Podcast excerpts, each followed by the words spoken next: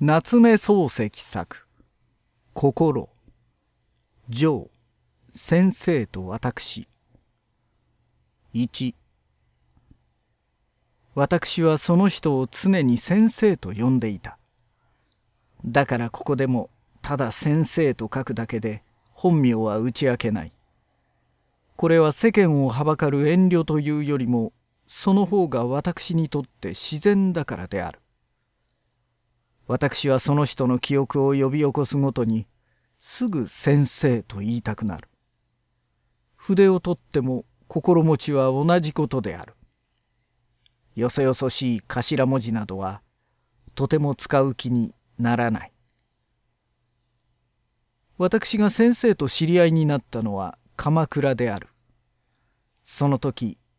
私はまだ若々しい書生であった。初中休暇を利用して海水浴に行った友達からぜひ来いというはがきを受け取ったので私は多少の金を工面して出かけることにした。私は金の工面に23日を費やした。ところが私が鎌倉に着いて3日と経たないうちに私を呼び寄せた友達は急に国元から帰れという電報を受け取った。電報には母が病気だからと断ってあったけれども友達はそれを信じなかった。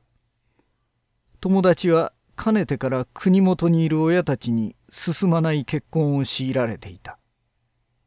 彼は現代の習慣から言うと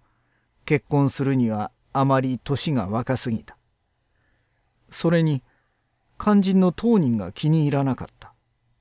それで夏休みに当然帰るべきところを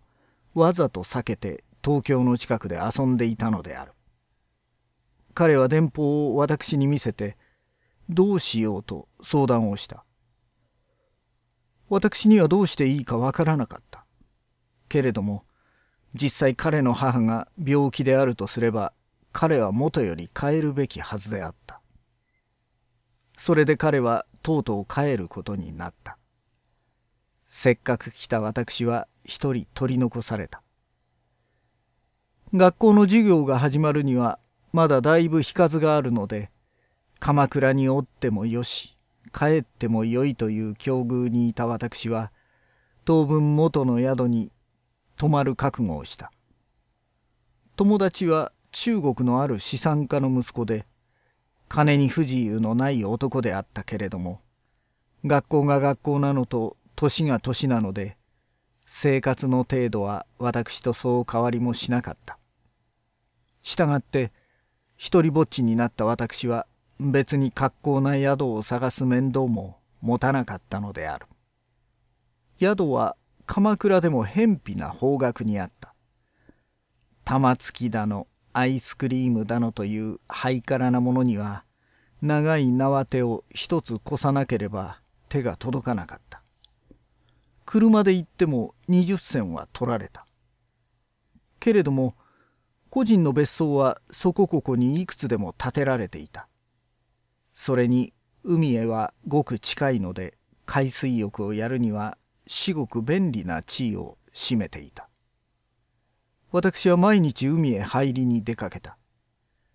古いくすぶり返ったわらぶきの間を通り抜けて磯へ降りるとこの辺にこれほどの都会人種が住んでいるのかと思うほど秘書に来た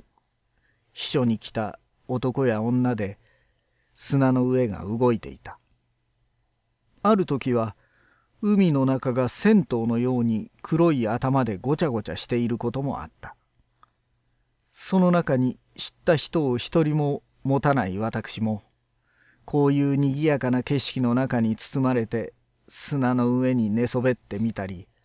膝頭を波に打たしてそこいらを跳ね回るのは愉快であった。私は実に先生をこの雑踏の間に見つけ出したのである。その時海岸には掛け茶屋が2軒あった。私はふとした弾みからその一軒の方に行き慣れていた。長谷辺に大きな別荘を構えている人と違ってめいめいに戦友の着替え場をこしらえていないここいらの秘書客には是非ともこうした共同着替え書といったふうなものが必要なのであった。彼らはここで茶を飲みここで休息するほかにここで海水着を洗濯させたりここで潮はゆい体を清めたりここへ帽子や傘を預けたりするのである。海水着を持たない私にも荷物を盗まれる恐れはあったので私は海へ入るたびにその茶屋へ一切を脱ぎ捨てることにしていた。